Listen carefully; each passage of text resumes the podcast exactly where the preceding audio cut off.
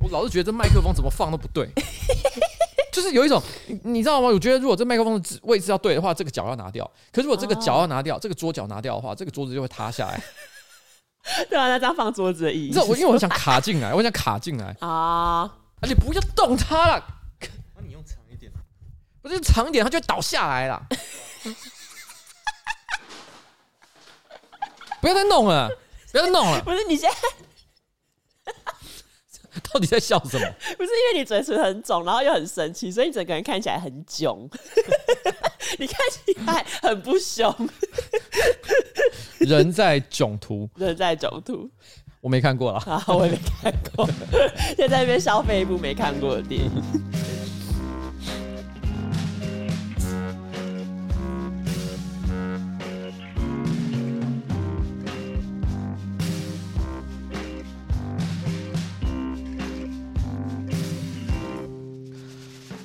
哎哈喽各位观众，大家好，我是上班不要看的瓜吉，A.K.A. 台北市议员邱威杰。今天在我旁边是我可爱的小助理彩玲。哎，今天是我们的新资料夹 Number Eighty Eight。Yeah，Yes，今天我的嘴唇因为过敏的关系肿起来了。你在我旁边的是梁朝伟。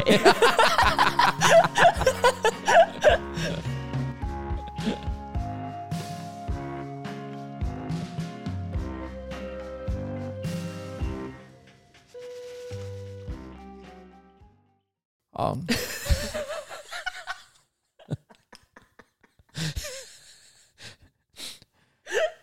现在是四月二十号下午十二点二十九分。嗯，从现在开始的一分钟之内，然后不准再讲人家台词，别吵。哎，你有看过这部电影？哎，这部是哪一部电影？我想想看，呃，这个应该是《阿飞正传》。哎，是《阿飞正传》吗？我忘记，不管了啦。某部王家卫，某部王家卫，好不好？我们现在节目一开始要先来看物一下。哎呀，又来啦！而且这次刊物还不止一个，耶！老朋友又来了。我我觉得有两个刊物啦，主要是两个。嗯、对，第一个刊物呢，我个人觉得其实不严重，是一个可理解的错误。嗯、第二个问题呢，我个人觉得是必须恳切的道歉。好，而且这个错哦，我觉得作为一个台湾人是不应该的。好来，第一个是什么？第一个是上礼拜有讲到玛丽安东尼有说过什么何不吃蛋糕，但后后来有一些网友就会说，其实玛丽皇后没有讲过这一句话。Yes，这是。历史刊物的刊物.你知道为啥？这这，因为它是一个流传很广的一个故事，嗯，所以很多人常常会提到这件事情，就像是晋惠帝何不食肉糜一样。哦、但是因为后来哦，常常会有所谓的历史翻案，历史翻案就是会有人说，哎，其实这个故事哈是后人可能为了要让法国的王室看起来特别的蛮憨、嗯、愚蠢，所以特别编造出来的一个故事。嗯，其实对于玛丽皇后呢，并不公平，然后它并不是一个真实存在的事情。所以好像很多人看了《三国演义》的时候，会自以为的把曹操当成是一个反派是一样的概念，哦但实际上。因为《三国演义》它毕竟是一个小说，里面所讲的很多情节呢，并不存在于真正的历史当中。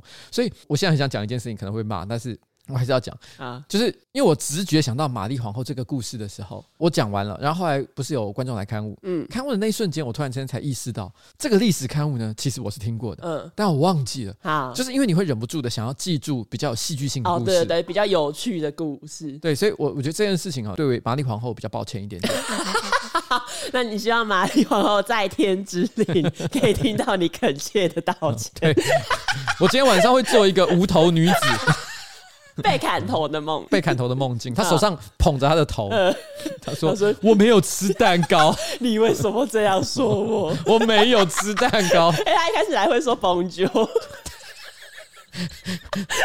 他一只手，他他一只手捧着他的头，另外一只手抓着蛋糕塞到我的嘴里。你才吃蛋糕，全家都吃蛋糕。好了，然后这个是说声抱歉哈。据说在第二十七集的《时间的女儿》是另外一个有台 Podcast 有特别介绍过这一段故事。哦，OK，那讲完这个就只剩下身为台湾人不应该做的刊物。哎，可是东西好真的是有点在地的民间信仰的知识不够充足啊。没错，这真的很抱歉。就是因为上个礼拜呢，我不是要讲到那个呃大甲妈祖格斗赛，然后呢第三场赛事是武德宫的那一个事件嘛。然后就有网友会说呢，其实这个武德宫打架的事件呢，跟大甲妈祖绕境是没有直接的关联，只是他们两个人刚好都是在同一天举办。其实这一起事件是发生在北港的武德宫前，然后那时候呢，两间宫庙其实都是来武德宫进香的团体，只是也不是大甲妈祖绕境这样。事件的主因呢，其实不是因为那个什么彩带被烧到觉得对神明不敬，而是因为其中一方呢在进庙之前，因为他们不是会放鞭炮嘛，嗯、放鞭炮的时候就导致另外一方驻驾在武德宫的棚教绣布某一种布料被烧破。这样虽然说呢无法得知被烧破的绣布的价格，但其实呢在台湾传统文化里面的绣品真的都不便宜，少的话呢可能数万，然后如果是出自名家大师之手呢破百万也是不在少数。而且因为供需无法平衡，所以可能就有，有钱也等不到大师的作品啊。没错，所以他说，身为这个热爱庙会的青年哈，我们绝对严厉谴责暴力的行为。但是其实光想到这个绣布的价格，就稍微可以理解这个冲突的原因。没错，它不只是针对可能说在民间信仰的过程当中呢，对神明不敬的问题，还包含了实质上的就是物质上的一些因素。没错，我想是这个是他想要说明的状况。但这边必须要讲一下哈，前面在讲的白狼那个就没有问题，因为白狼那个状况就真的是，就真的是因为大甲妈祖绕境。对对对，嗯、这个在讲的是第二段武德宫一群穿浅蓝色跟一群穿黄色的不明人士打架的事件。对，哦，讲的是这个地方哈。对，好。但是因为这一次呢，我们就讲到绕境的一些冲突事件，就有一些彰化市民有给我一些回馈。身为彰化人，对于大甲妈祖每年到彰化就有一些宫庙会打架，已经懒得再说。这些都是人为因素，跟信仰本身无关。当初庙方呢，就是为了要炒热话题跟气氛，才让彰化各个角头来抢教。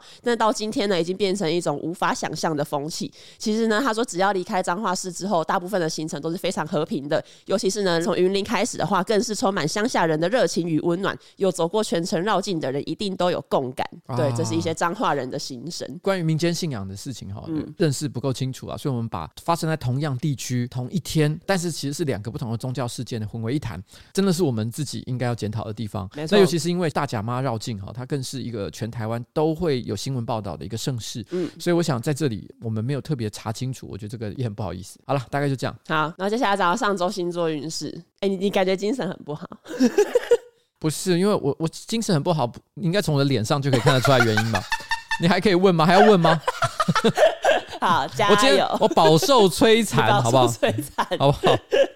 好，那接下来进入到我们上周星座运势。我要讲的上周星座运势呢是狮子座。狮子座上周呢工作的时候会出一点小意外，但还好最后不会影响到工作。罗志祥不是，你的狮子座认知是有罗志祥，对不对？因为你就是喜欢罗志祥。没有没有，这是不是罗志祥。但罗志祥上礼拜的确有发生一点事情啊。他发生什么事情？简单的来说，就是因为上海现在封城嘛，嗯，很多人吃不到东西。那罗志祥不是也有捐物资吗？但是捐了半天，好像据说这个中国那边也不太领情哦，就有一种说这个时候想洗白啊啊，好，他还是跟台湾继续买凤梨哈，对，不要再做一些吃力不讨好的事情。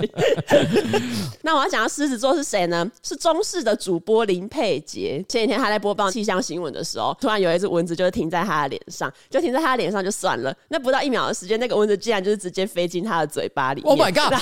在摄影棚里面，对，那个主播呢，他为了不要中断录影，他就是仍然是很敬业的完成这个五分钟的气象预报。那蚊子在哪里？蚊子就是一直在他的嘴巴里面。什么东西？他就说活着吗？因为一开始蚊子现在跑到他的舌头里面，后来蚊子就移到他的嘴巴内侧，然后过程中这个主播他就是尽量不吞口水，一直撑到录完。但是因为你知道他一直不吞口水，那当然口水就是会会在你的嘴巴里面，所以，所以他就是一直到录完影才赶快就是把蚊子的那个尸体吐出来，然后他淹死的。对对，但是蚊子被他淹死。我们一方面觉得这很荒唐、很好笑，但一方面也必须敬佩林佩杰呢，他真的是值得尊敬。没错，因为在这种情况底下，他如果在那边表现出惊慌，然后呸呸呸的表现。嗯直接在节目上，哎，我觉得不会有人怪他，哎，对啊，其实是啊，我觉得大家也会觉得说啊，人之常情，对，而且还会成为一个爆红迷因，对，但他选择不要成为迷因，没错。你记不记得像之前有一个什么在金门的一个隧道，有一个也是女主播，为了跟大家示范说，哎，这个金门栈道的隧道呢很陡峭，像一个溜滑梯，他就钻进去溜，然后呢，接下来那个摄影机继续拍，记者在那边，啊哇哇哇哇！因为最主要是因为他最后的尖叫声实在是太卡通，我的意思就是说，如果他做出了像这样的表现的话，哦、大家可以理解，而且这个会爆红。所以很多人可能会在未来的呃一年两年内，可能都会记得他的名字。嗯、就好像之前呃有些主播有时候有些比较特殊的事情，像大鸟姐姐。这大鸟姐姐她就是之前有一个女主播，她在骑呃脚踏车的时候，嗯、因为脚踏车的坐垫是咖啡色的，然后正好她的坐垫是三角形的，她突出了前端一小块，然后远远的拍照，很多人觉得好像下体 有有一个鸡鸡跑出来，所以她后来被戏称为大鸟，因为因为很多人在看到照片，觉得说，哎，这到底是？所以这件事情就爆红嘛，嗯嗯、所以你看他就变得很多人知道。哦、可是今天这个主播呢，他非常敬业，他希望他的专业表现不要受到中断。可是为他带来什么好处？没有，媒体根本没有什么报道。对啊，而且其实这个新闻也没有到非常热门。对，我们只知道他非常的伟大。对，所以我觉得这边哈，呃，这是现在这个变态网络社会的一个两难。没错，你要么就是想要爆红，嗯，你要不然就是专业的表现赢得身边同事的赞赏，但不会到人人皆知。所以我们希望林佩杰主播呢，嗯、我希望这个中视的同仁。包含他的高层，如果你有听到这个节目，能够给他一些奖励，未免那个蚊子进到嘴巴里面去，而且你完全能够忍住，没有做出任何反应，把你的工作做完。我跟你讲，我做不到，我也做不到，我直接放弃。对。啊，林伟杰真的很棒，林佩杰，林佩杰，林佩杰真的很棒。而且你知道这个啊，这个不是中视第一次有主播吃到蚊子。哈，中视的环境到底是怎么回事？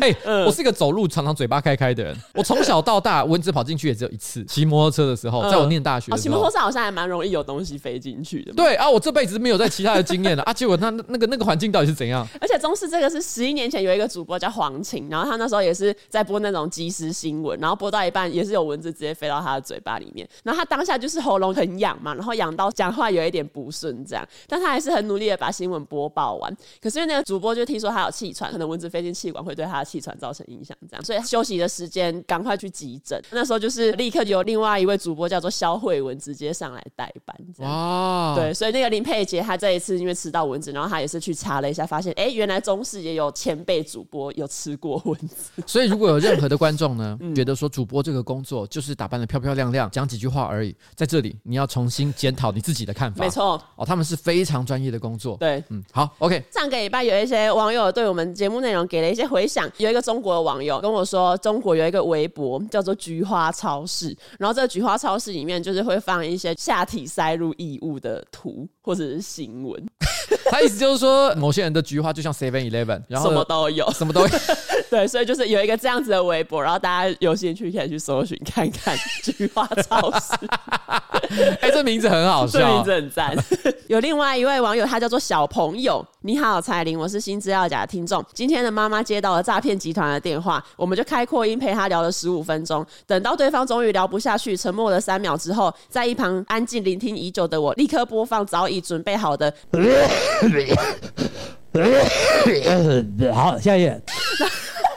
为什么？为什么是拿马英九下一页？我也不知道。然后他说，对方当然是气到不行，一阵咆哮。可是这是我第一次跟诈骗集团玩，觉得很开心。我想说，谢谢新资料夹不断的用、呃、下一页陶冶我的身心。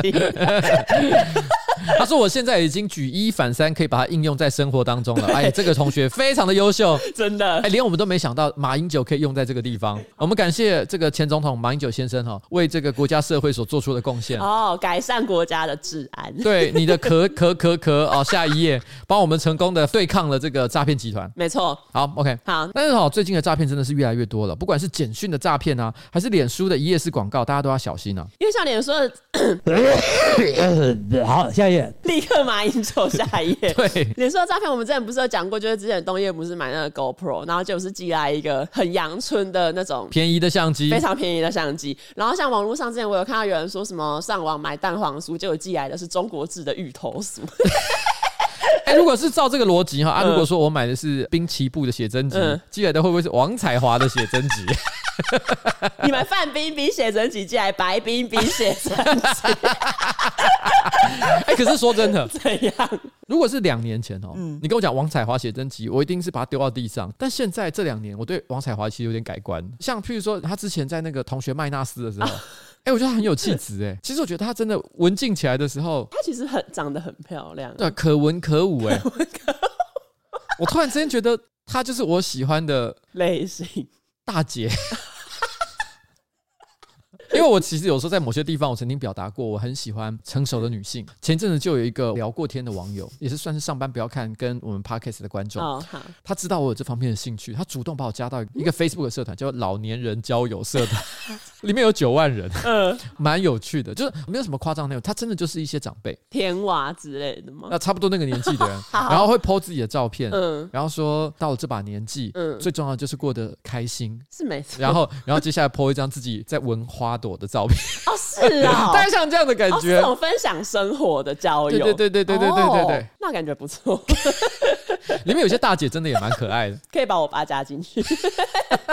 等一下，你爸爸跟妈妈没有离婚吧？没有。那你怎么可以把你爸爸加进去？但他们还是可以各自找到快乐。好，反正呢，就是如果要看写真集的话，我觉得一定就是要看正版的。现在呢，只要去乐天银行输入 G I R L S 开户，就可以得到免费两本乐天女孩的写真集，而且还是彩色的，免费的林香送你。哇哦！你要不要？赞的啦。那如果呢，早就有写真集的，你可以输入 W I N，可以得到现金两百元。那这就是要钱还是要林香的选择？你要 Girls 还是要 Win？Win，OK，不管你是 Girls 还是 Win 哈，只要用这个优惠码开户成功之后，到四大超商用乐天网银的 App 的拍钱包支付，消费有五十趴的回馈，只要消费到六百元就可以轻松拿到三百块，这不拿白不拿哎，要记得搭配输入。Girls G I R L S 或者是 W I N Win 才可以哦。那如果你拿完写真集也赚完三百块了呢？钱要记得存进来。现在存钱呢，活储有些都是零点零几趴，不够。最慷慨的活储利息就在这边，只要使用乐天网银 App 行动支付功能五次，乐天活储年利率一点二五趴，无上限。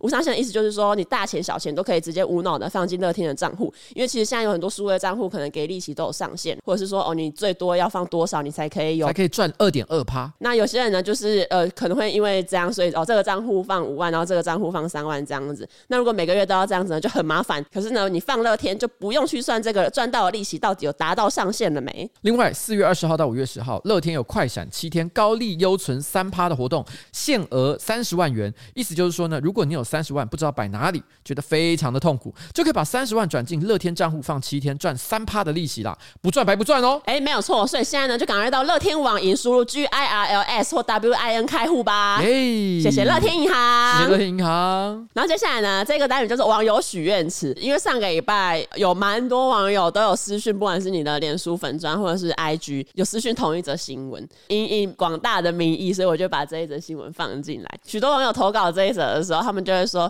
彩铃彩铃，你们之前讲到那一个什么跟鱼性侵的那一个新闻，我看到这个就立刻想到你们。”我想说，哎、我们要永远跟那一个鱼的新闻连接在一起。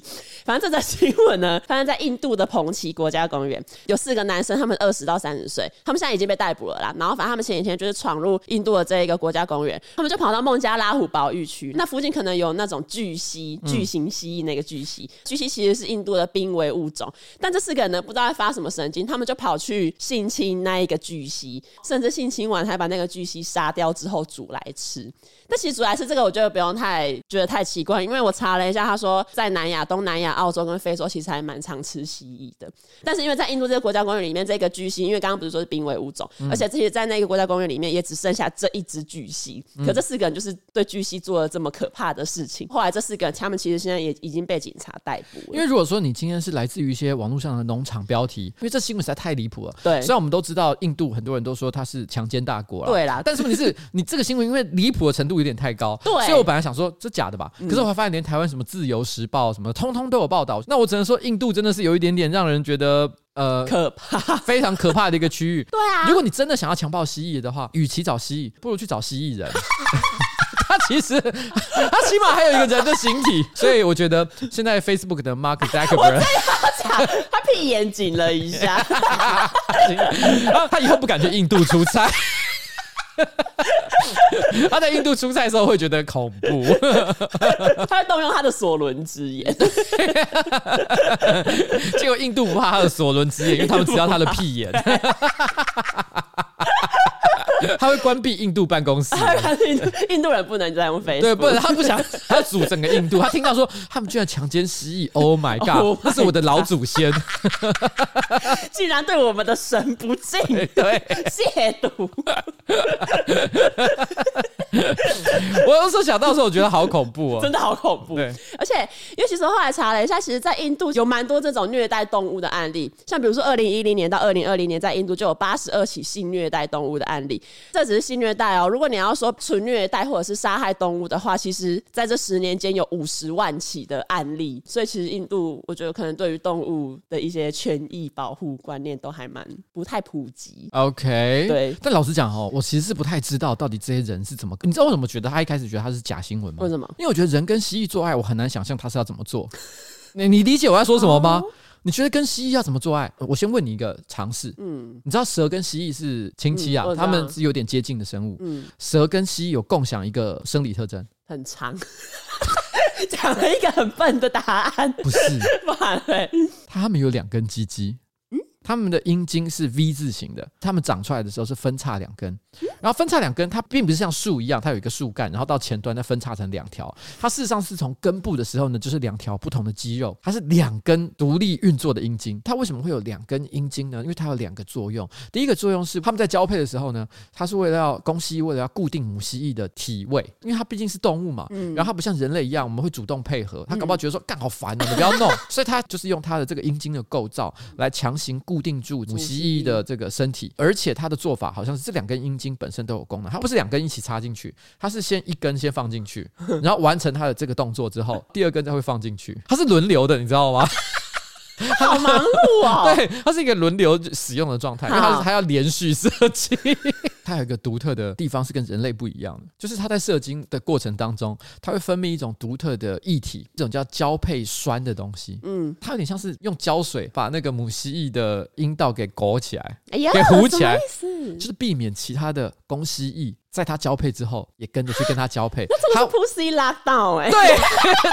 它是 pussy lockdown，它会，因为其实基本上在动物界，大部分的生物都为了确保自己的专属的这个交配权，都有各种演化上的做法。蜥蜴的做法就是会分泌这个液体。好，我讲到这里，你应该可以理解它跟人类到底有多大的差异。对，因为我觉得很多人可能听到这新闻的时候，只觉得说哦，人强奸蜥蜴。可是如果你认真去想一下细节，嗯，你就会知道这东西有那么简单吗？很难答。我根本，我根本甚至于连说，你今天给我一只跟人一样大的吸引，然后我要怎么跟他做爱，我根本无从下手。而且我觉得好，如果你真的要跟蜥蜴性交，那那它的洞在哪？因为如果在它那个很长的尾巴的附近，首先是在尾巴的附近没错。那你的阴茎要跟蜥蜴的尾巴一样长吗？不然你要怎么嘟进去？就是你至少要比蜥蜴的尾巴还要长啊！我直觉想到是他可能要把它翻面，你知道吗？啊、可是超级奇怪的啦！对啊，什么意思？我觉得这世界上有一万种可以做的事情。嗯，你怎么会对蜥蜴产生情欲？这件事情，这是我觉得最难以理解的一件事。嗯、不过刚刚提到了，像蜥蜴有交配栓这个做法，你知道人类其实也有类似的机制吗？人类的逻辑是这样，就是说，我们的 p o c k e t 真的可以讲这种东西吗？我我要先 研究一下。好，你知道男性的阴茎有一个构造叫冠状沟，嗯，就是在龟头下面，其实有一个很像水沟的，就是有有，你知道冠状沟是什么吗？冠状沟是什么？嗨，我画给你看。好，你画给我看。你知道这个是阴茎嘛？对不对？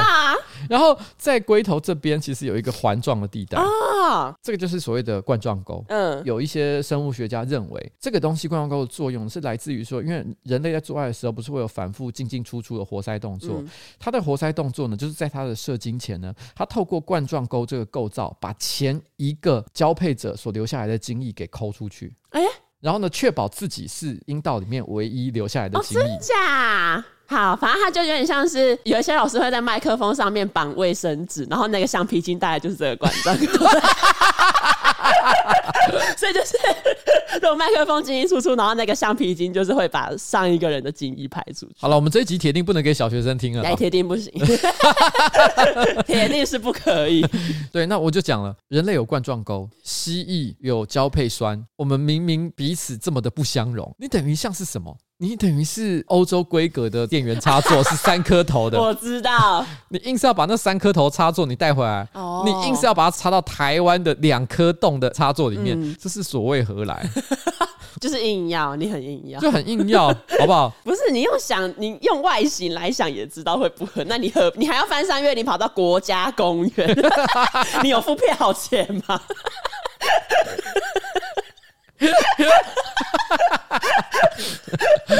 哎，对，想一想，他花了这份努力，你想想，呃，哎，你这讲的很有道理。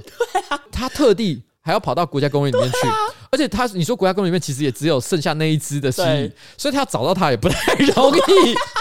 他 他可能花了三五天以上的时间，好不容易才终于找到这只蜥蜴，然后跟他做爱，有这么多时间，他应该在都市里面可以把到妹了吧？你可以在听得上多画几个人，何必？真的是没有必要。那我只能讲，光是这一个月哈，嗯，新资料夹就已经累计报道了两到三例动物惨遭人类性侵的这种案例。没错，我相信台湾应该没有任何一个 podcast 跟我们一样这么重视动物的性自主权。我们是动物友好 podcast，对，应该超过好味小姐的程度。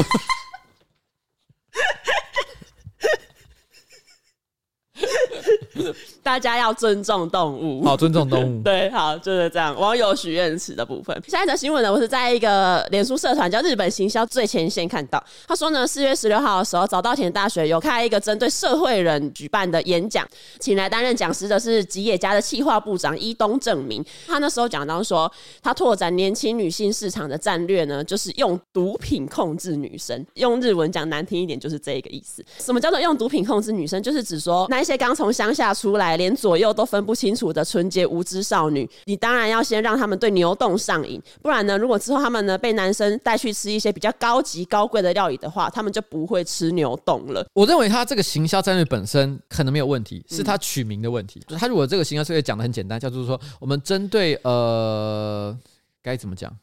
这个这个怎么讲都有问题，其实想想还是有问题。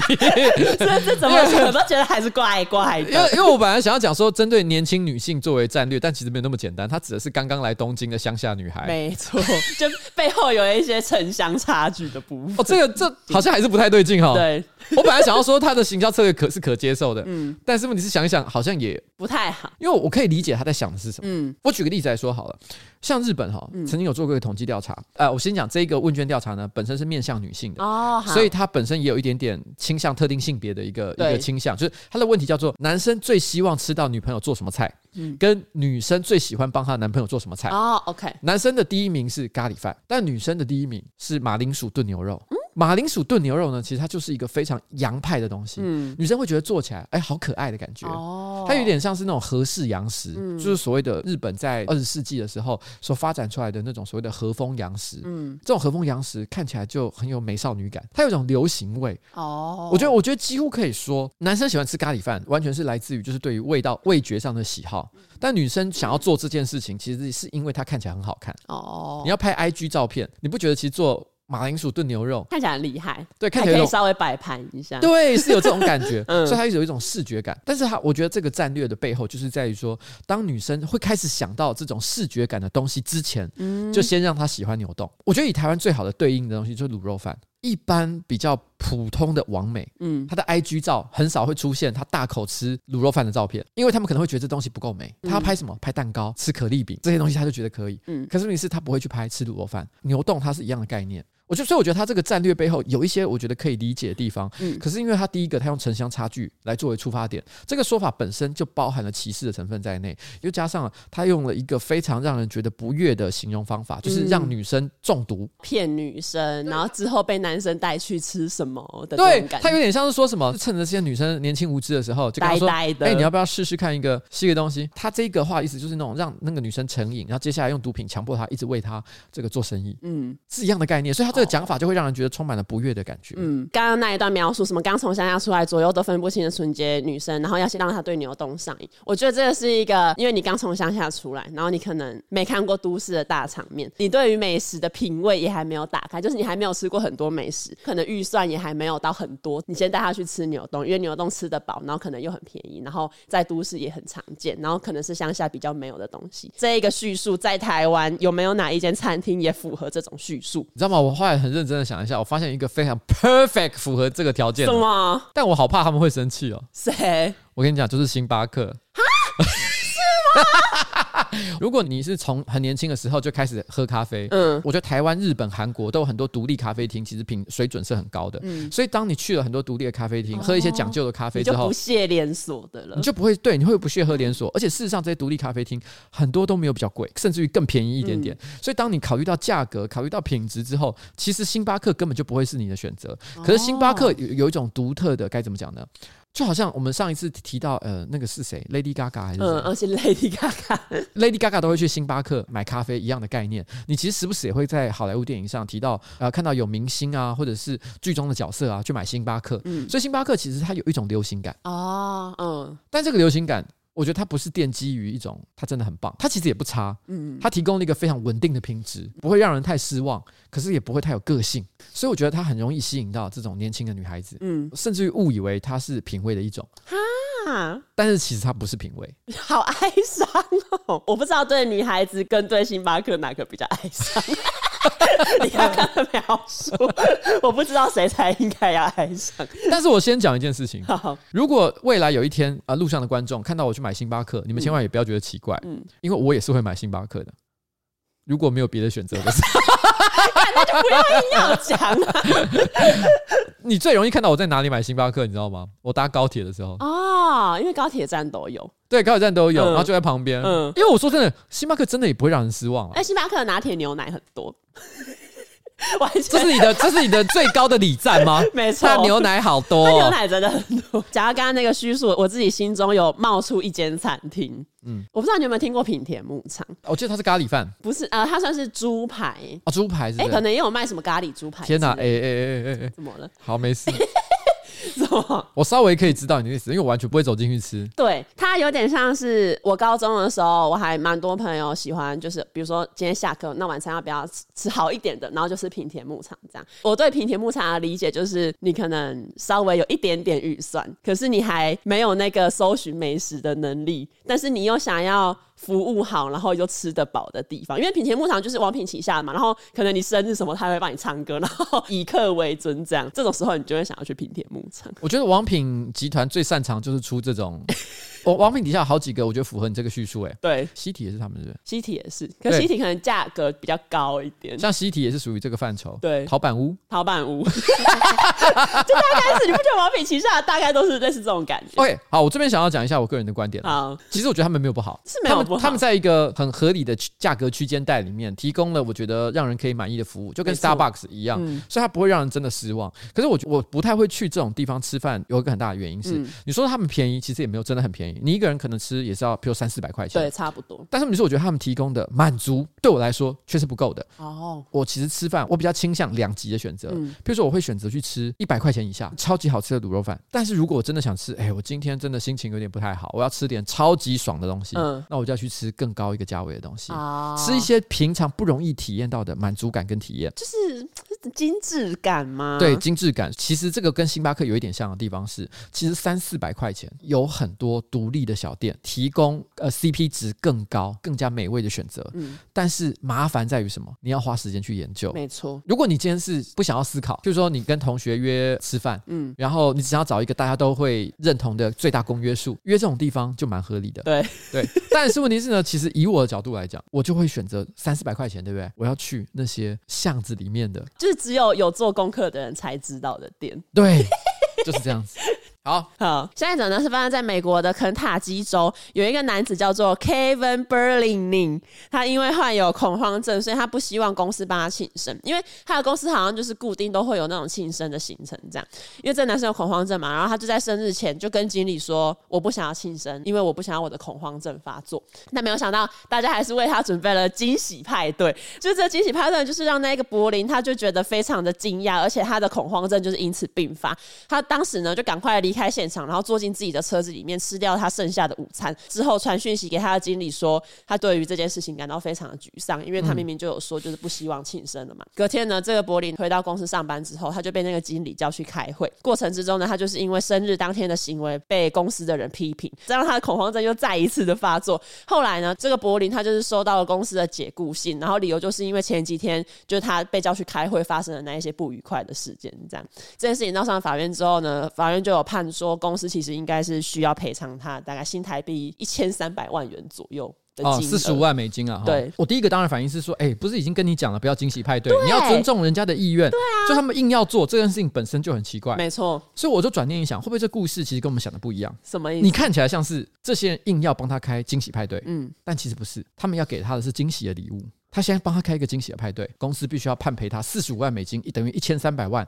我想一千三百万呢，虽然不能够让一个人财富自由，但绝对也是一笔可以让人好好的爽爽过好几年的一笔意外之财。没错。所以当他终于判赔四十五万美金的时候，那个经理嗯拍拍他的肩膀说：“我的礼物送到了。”谁会这样？他说：“这才是真正的惊喜。” 不是这个，对经理来说才是惊喜。有个麦克刀格拉斯的电影叫《The Game》，我记得好像是一个银行家吧，金融业的高阶主管。然后他很有钱，但生活过得非常的无聊。然后他的生日的那一天呢，他一个不成才的弟弟就给他一个惊喜派对。然后他当然也是觉得心情很不好，他觉得说我根本没有想要这些东西。嗯。但没想到就在这个时候呢，突然之间发生了一连串神秘的事件，然后把他卷入了一场谋杀。他最后只好开始逃亡，然后呢身败名裂。然后最后的结尾，他不小心失手，用他手上的一把枪，嗯把他的弟弟。一个社死，他社死了，还有他觉得万念俱灰，他觉得人生完蛋，于是他从高楼往下一跳，跳下去的瞬间，发现高楼底下居然有一个很大的气垫。嗯，原来从一开始，这整个谋杀的事件就是他弟弟帮他准备的惊喜派对，在他的那个两三天之内，都是他弟弟帮他安排的惊喜，嗯，让他想要去体验人生当中原来还有很多值得珍惜的事物，而不是只有工作而已。他弟很用心，他弟非常的用心，所以因为看过了《Game》这部电影，所以我才会说，搞不好他是一样的思维哦。他心里想说，你可能需要放一个长假，所以我给你四十五万美金。嗯，我相信接下来的三年，好好的专心，然后照顾自己内心的那个小孩。好，这听起来超不合理，因为我觉得家人就算了，一个公司的经理凭什么要在那边？哦，我要你是我的员工，我要帮助你找回人生的意义。谁会这样？因为，因为。你是我的姐妹，你是我的 baby，哦耶！那我问你，你有什么比较印象深刻的庆生经验？被庆生的经验？就是我十八岁的生日啊。怎样？好，反正我讲过，一定有些听众有听过啊，可能在直播或其他地方我有讲过这件事情。嗯、就是在三四十年前，嗯，台湾并没有很多夜店，嗯、而且夜店也并没有什么十八岁以下青少年不能进去的规定。哦，对，但一直到差不多我念高中的时候，嗯，突然之间大家就开始觉得，哎、欸，青少年出入这种不良场所不好吧？所以他开始新增加一个规定，也是现在大家习以为常的，像比如说 KTV 啊、夜店啊，超过十二点之后就会开始检查身份证，对，确认所有的人是都有满十八岁。嗯，我因为参加这个剧团的关系，嗯，所以认。识了很多成年的朋友，嗯，这些成年的朋友私下他们平常都会去夜店逛，但是他们都不能带我去。所以我十八岁生日的那一天，我记得也是一个惊喜派对，没有人跟我讲，但突然之间有人拿着蛋糕走出来。然后对我唱生日快乐歌，嗯、然后所有的剧团的成员都一起围过来，哦、拖到了超过十二点。嗯，不过我要说这件事情哈，我要感谢我我爸爸妈妈，因为我那时候才十七岁，升十八岁，就是我还是我高中的时候。嗯，正常来说是不太可能有任何青少年可以。对啊，为什么还可以不回家？因为我比较叛逆。哦、好，反正我就是在那边夜店待到了十二点，嗯、然后真的就有这个服务生过来说确认大家的年龄，我就拿我的。身份证很嚣张的掏出来，直接甩在桌上，拿去看。超屁孩的，这有什么好值得在那边求的？你没有听过我讲这件事吗？没有。但这就是我的十八岁生日。好的，这会记得一辈子吧？好。啊，你觉得很无聊、哦？因为去夜店发生在生日那一天，我不知道哎、欸，算是值得纪念吗？天哪！我讲了一个这么感人的故事，你居然一点反应都没有。那我倒是要听听看你的生日惊喜有多惊喜。其实我生日每年都差不多，哎，就是朋友会制造一些小意外，然后吓吓你，这样端蛋糕出来，然后旁边冲出一堆人，只想制造一点点浪漫。大概就是这样。然后如果高中的话，就是一些朋友会买一些我平常有看到很想要的东西，他们就会买给我。啊，印象最深刻的就是那种有一些朋友会做手作卡片。那你居然敢问我这个问题？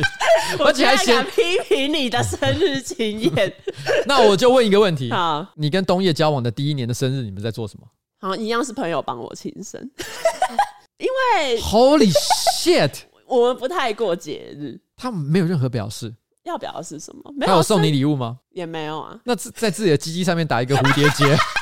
说这就是我送你的礼物，连这个都没有吗？没有哎、欸，哎、欸，我们生日都过得超平凡啊，可能会吃大餐，就吃大餐而已啊。好，那你还记得你吃什么大餐吗？是个值得回和牛，OK，还不错吧？还好像还可以了。对啊，价格也还算贵，就是还算是值得纪念。他请你吗？对啊，怎样怎样？你看起来很多话想说。没有，我只是单纯觉得，就是说，我觉得现在的青少年啊，生活过得非常的苍白。我也不觉得生日一定要做什么了。对啊，但是于是呢，生活的情趣还是要有。好，我生日快到了，铭记在心。那你曾经对东叶做过什么。Nothing 真的 是 nothing 哎、欸！我举个例子来讲，好像你刚刚提到一件事情，就是说，你觉得你的同学送你手做的卡片，你感觉到非常的温馨。嗯、你有做任何手做的东西，或东一有做任何手做的东西给你吗？没有哎、欸。对，这就是我的意思。其实我觉得今天重点不是说去吃大餐，嗯、也不是说你们真的要什么惊喜的派对，而是我觉得生日这件事情呢，就是一个比诚意。那个诚意就在于说我有没有为这件事情真的想过。像比如说我的朋友，他特别准备一个生日蛋糕，并且晚上带我去。夜店，这表示他想过十八岁这件事情对我来说的意义到底在哪里？他不是一个随便就是只是大家吃吃喝喝，然后喝完 OK 好，大家继续做自己的事情，没有，他是特别为你做这件事情，所以你会觉得内内心真的是有些感动。他们真的很重视你这个朋友，不然他干嘛帮你做这些事情？同样的，今天不管是你的男朋友、女朋友、老公、老婆，也是一样的道道理啊。很多时候其实重点不是说你有没有买什么很高价的东西，而是你有没有为这个礼物去烦恼。哈，还要送礼物？没有礼物也没关系，但是你有没有拿出什么东西？用心是不是？对，好吧，让他知道你很在意他。哦，哈是哦，因为我觉得生日每年都有啊。但是严格讲起来，一般人也只有七十到八十个生日，而且这七十到八十个生日呢，有十几二十年左右的时间是没有任何自主的权利的，都是看你爸妈想干嘛就干嘛。嗯，你能够自己控制的，你的朋友能够参与的。也不过就那五六十个哈，哎、欸，你这样讲很有道理耶，讲的好像应该要开始珍惜一下生日。你看看你现在几岁了？二六要二七了。假设你平均年龄，你知道七十六岁好了，嗯，你就剩下五十个，很可怕。你是印度神，少一个，你今年没有过好，就只剩四十九个、嗯、啊。好啦，来用心的过一下生日好了。对。重点 被训斥，重点是生活上的体验啊！哈，我觉得不需要一定要礼物，不需要一定要大餐，但重点是你做了什么事情，让别人觉得我很在乎你。好，我只在乎你。我们今天唱的歌是不是有点太多了？好了，但我觉得这个新闻哦，还是说明了人与人之间的尊重是很重要的。没错，如果他不愿意，不管你觉得这东西是为了他好还是怎么样的，我想都是不需要的。嗯，好不好？啊，大概就这样了哦。好，下一则是日本的新闻，就是在今年呢三月二十九号晚上九点，有一个新日本联盟摔跤手，他叫大韩，英文叫 Great Okan，他其实是以反派大叔的形象闻名。然后他那时候刚吃完烧肉，他还想要吃一些甜点，所以他就跑去日本的麦当劳买期间限定的樱花麻薯派。然后他的时候走在川崎市的五藏小山车站，经过厕所的时候呢，发现有一位十岁的女童正在呢被一位醉汉挟持，然后发出求救。这个女童呢，她她看见路过的 Great Okan，她就大喊说：“救救我！”Great Okan 呢就发现，哎，好像有点严重，就是怎么会有一个醉汉，然后在那边骚扰十岁？这是连续剧吧？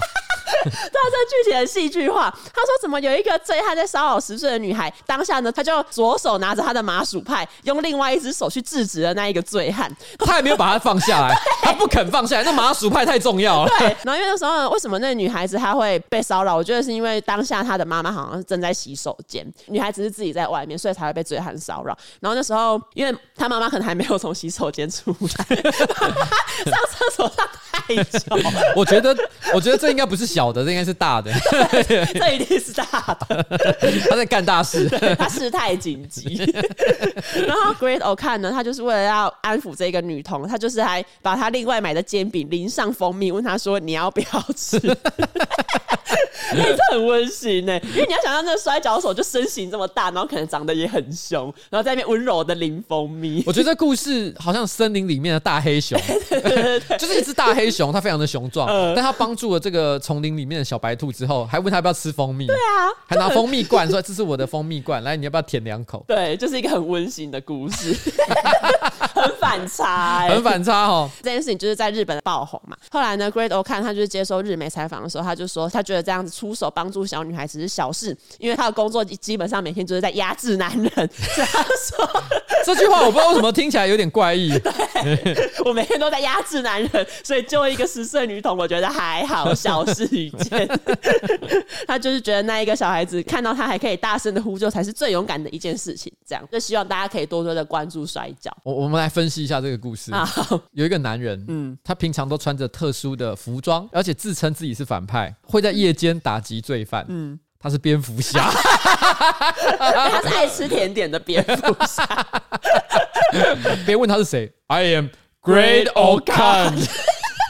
我有看他的照片啊，嗯、他其实就是一个黑黑壮壮的日本人，他有日本的本名，然后同时也是从小在日本出生跟长大，嗯、所以我想他应该就是一个不折不扣的日本人。嗯、不过他自己取名叫 Great Old Khan 这件事情，嗯、我个人觉得稍微有一点不太政治正确。对、啊，因为可汗这件事情呢，指的是蒙古人国王就叫 Khan，像譬如说成吉思汗，他也是一个 Khan。可是，在摔摔角圈呢，本来就常常会有这种角色扮演，嗯、他们会把人塑造一个独特的形象。哦、可能是因为我看一下他的长相，的确是皮肤黝黑，然后眼睛比较细小，嗯、所以看起来比较有一种蒙古感。哦，你懂我的意思吗？取这个有点像是艺名，对，取这个艺名。嗯，可事实上，我觉得这个年代，因为大家都很讨厌文化挪用，嗯，所以大家可能会觉得说，哎、欸，如果你不是蒙古人的话，你怎么可以自称自己是 Khan？我个人觉得其实也还好，嗯、因为我相信，你看他会吃麻薯派。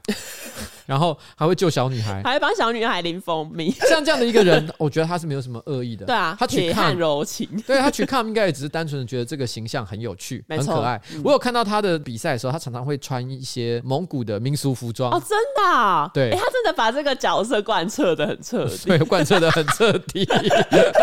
他有努力在扮演，算是一个可爱的故事。嗯，大家如果有兴趣的话，真的是可以关注一下日本职业摔跤。没错，上个礼拜的魁北克的卫生局他们在官方推特，因为不是。他们会更新每天新增的确诊数字，有点像是台湾的那个卫福部这样。但是呢，魁北克卫生局不小心把恋足癖的 Pornhub 影片直接上传到他们的官方推特，他们是在推文贴出，在三十分钟之后才赶快把文章删掉。他们还有道歉说什么，由于一些无法控制的情况，我们不小心发布了一条有不当内容的链接，但我们还在寻找原因。网友看到这个声明就说，需要寻找什么原因？你们有人在看 A 片？对啊，这个有需要寻找什么原因吗？然后就是忘了切换。账号嘛，然后不小心贴出来了嘛？对啊，什么叫不可控制？全部都是你可以控制的事情。不过呢，同时我现在要来发车，因为我看到很多那个台湾的媒体报道，他们其实没有讲到那个 Pornhub 的影片，其实是一个叫 Anna Russo 的人上传的。这影片名字叫 Fandom Feet Worship，九万两千次的浏览，现在可能更多啦。它是一个十分钟的影片，然后内容呢，其实就是一个男生亲跟舔女生的脚趾的影片。OK，Wait a minute。Wait a minute. Wait a minute. Anna Russo，你要看吗？还是你不想看？不想看也不要看。可以看啊，因为我感感觉不是很怎样。你你说不是很怎样，但你一看就整个笑出来。哦，原来是有漏掉。我以为没有漏掉哎。我我有特别警告过你，你要不要看呢？我就是因为我刚看了一眼，我发现觉得说，如果我很直觉就是给拿给你看的话，有骚扰的感觉。对，有骚扰的感觉，所以我还是要问一下你。就是一个普通的影片，也没有刺激，然后也没有什么，它基本上它就是一种 fetish 啦，嗯，恋足癖，嗯，啊，恋足癖的影片，嗯，OK，所以反正就是它大概有大概八分钟的时间，就是疯狂的在舔那只脚。对，对啊，就就只是一个这样子的影片而已。反正就是这个 Anna Russo 呢，他就有说，因为那影片已经上传大概一年多，突然有一些陌生的流量进去，然后他就说：“哦，我其实很惊讶，因为我跟我的老公呢在拍角色扮演的影片，然后没有想到这个影片会出现在跟角色扮演无关的地方。然后，但他还有说：哦，但是我们没有关系，就是因为不是突然有很多留言涌入嘛？因为一开始 Russo 不知道发生什么事情，他就也是满头问号，因为那些留言呢，大概长得像这样。”终于有一个政府是我可以支持的，或者是有人就说向魁北克致敬，有人也是看了魁北克卫生局的贴文之后来的嘛。那那个 Anna Russo 就是有点问号，想说，哎、我的影片下面突然出现了一些政府单位。我觉得其实说它跟卫生局无关也未必正确了哈。嗯，譬如说举例来讲，加拿大魁北克的卫生局，他可能是想要检验 Anna Russo 他在脚底板的大肠杆菌的含量，因为毕竟它牵涉到了品尝的行为。如果说它的这个脚底板的大肠杆菌含量太高，可能会导致人的腹泻或身体上的不舒服、哦、感染。我想卫生局它不只是注意身体上的健康。嗯，如果说今天舔一个人的脚可以让你消磨掉半天的时间的话，哦，那对你这个这个心理卫生 是不是也有很大的帮助？你几乎可以说，就是在这个疫情封锁的期间，嗯，魁北克的卫生局呢，给了大家很多启发啦，呃，心理健康上的建议。对，然后呢，而且还还让我们在 Pornhub 上找到了一个特别的来源。特别的一台车，没错，让我们上去，没错。所以我觉得魁北克他们真的是，我们要对他宣誓永远忠诚，好，永远忠诚，支持魁北克，对，支持魁北克。像大家类似的例子，其实有另外一个，就是 Ted Cruz。Ted Cruz 有些人可能知道，因为他其实是一个还蛮挺台湾的美国共和党议员。他其实有因为就是他的政治立场，然后被中国封杀。然后好几年前吧，他也有曾经在推特上面，因为按色情影片赞，也是就是有上新闻。因为推特的话，不是说你按喜欢的推文，然后那个推文也会自动跑到你的页面嘛，嗯、然后你的 follower 也看得到你对什么按赞。欸、然后他那时候就是也是按了一个。因为那是三 P 的影片吧，就是一男两女的影片这样，然后开始一些可能政治立场不同的人，他就说：“我现在终于也有认同 Ted Cruz 的地方。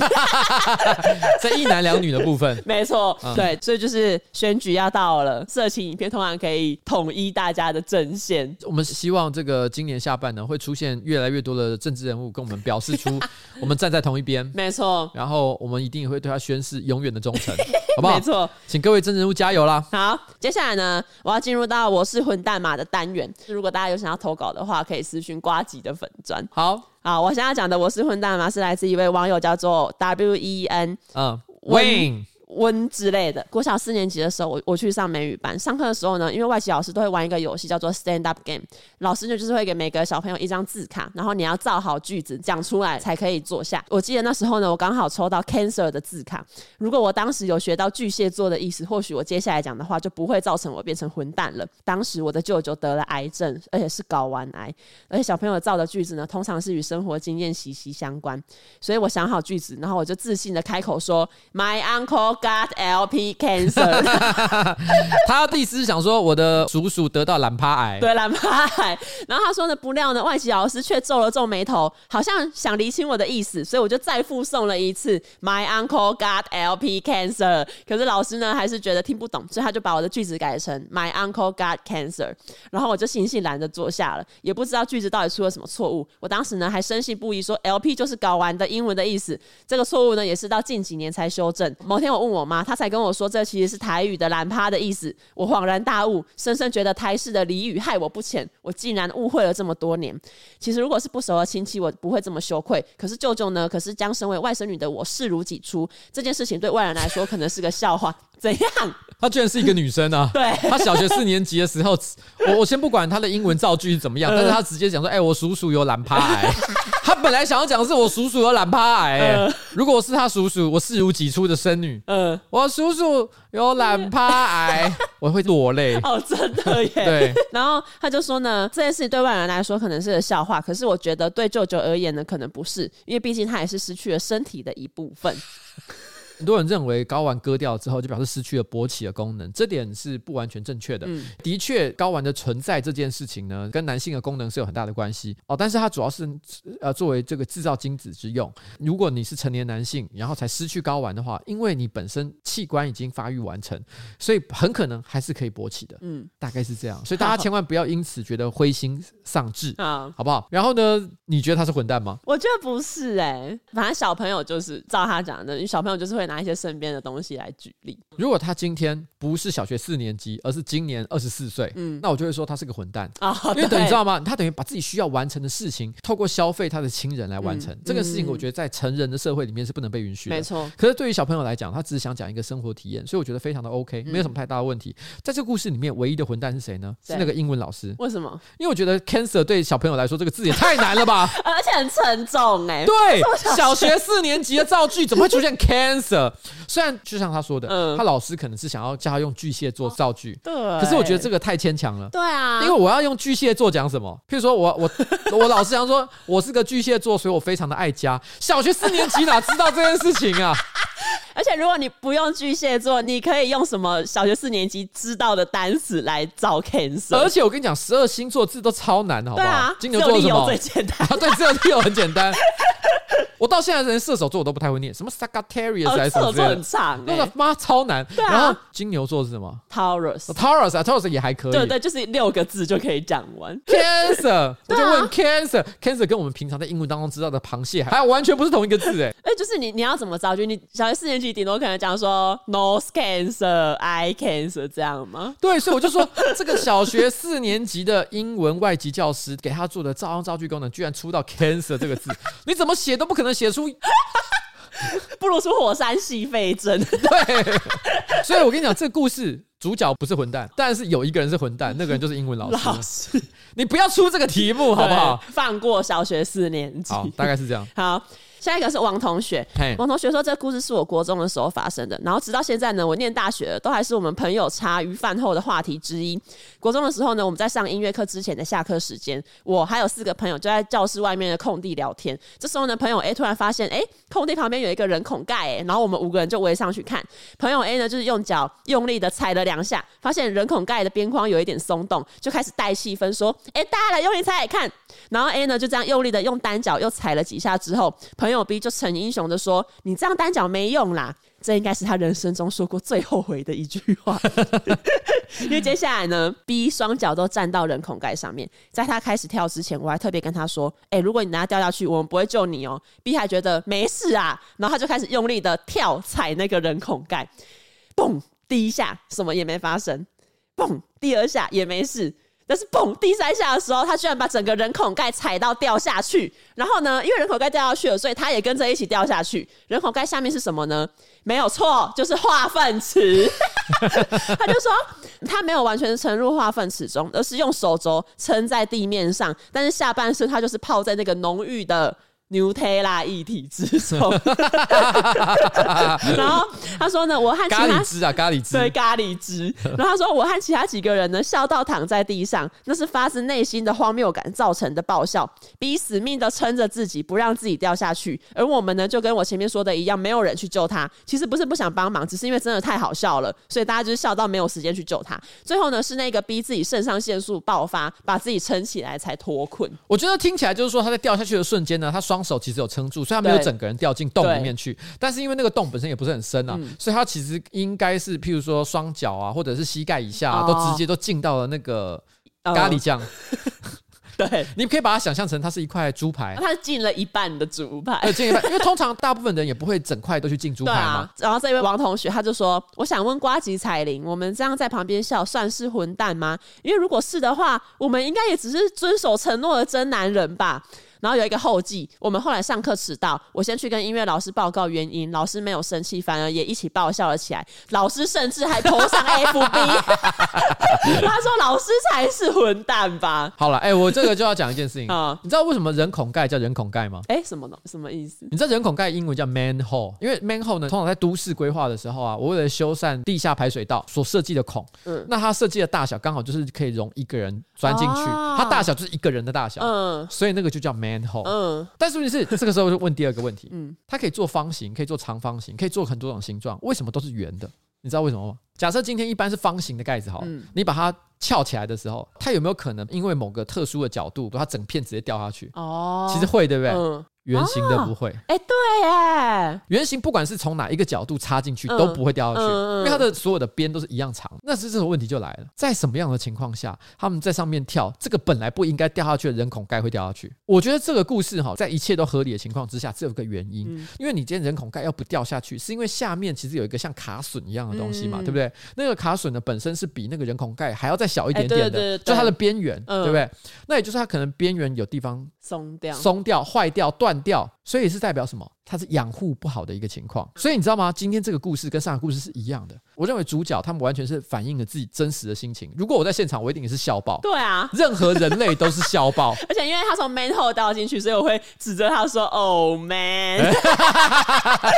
对，而且我跟你讲，因为如果今天他掉下去，因为我们也不知道 manhole 下面是什么东西。对啊。那如果他今天是掉下去，然后导致受了伤，嗯、我相信大家也笑不出来。啊、对对对对。所以在这个情况下，大家笑出来，我觉得这件事情非常的 make sense。嗯。但是谁是混蛋呢？市政府啊，你们应该要把这个地方给养护好的。你要想，人在上面跳一跳都可以人掉下去的话，那表示车子在上面开的时候，对，也可能会陷进去吧？真的哎，哎，市政府是他妈臭混蛋，修好了没？哎、欸，这其实我也不知道是哪个市政府。对，我现在所以我才说我不知道是哪一个市政府。但呼吁各县市的政府，对人孔盖的安全哈，一定要注意啊！真的耶，你一不小心哈，人车都可能会出意外。嗯，所以总而言之呢，manhole 大家是不是又科普到了一些东西？没错。好，那希望大家以后就了解这件事情啊。至于那个老师哈。稍微有一点小混蛋，但没那么严重。因为我觉得，如果我是那个老师，我可能也会想要发，我也会想发，应该没错吧？对啊，而且不知道那个同学后来有没有去上课，应该没有吧？我我我是老师，我不准他进教室，太可怕。好了，好，今天差不多节目差不多到此告一个段落哈。OK，要跟大家说拜拜。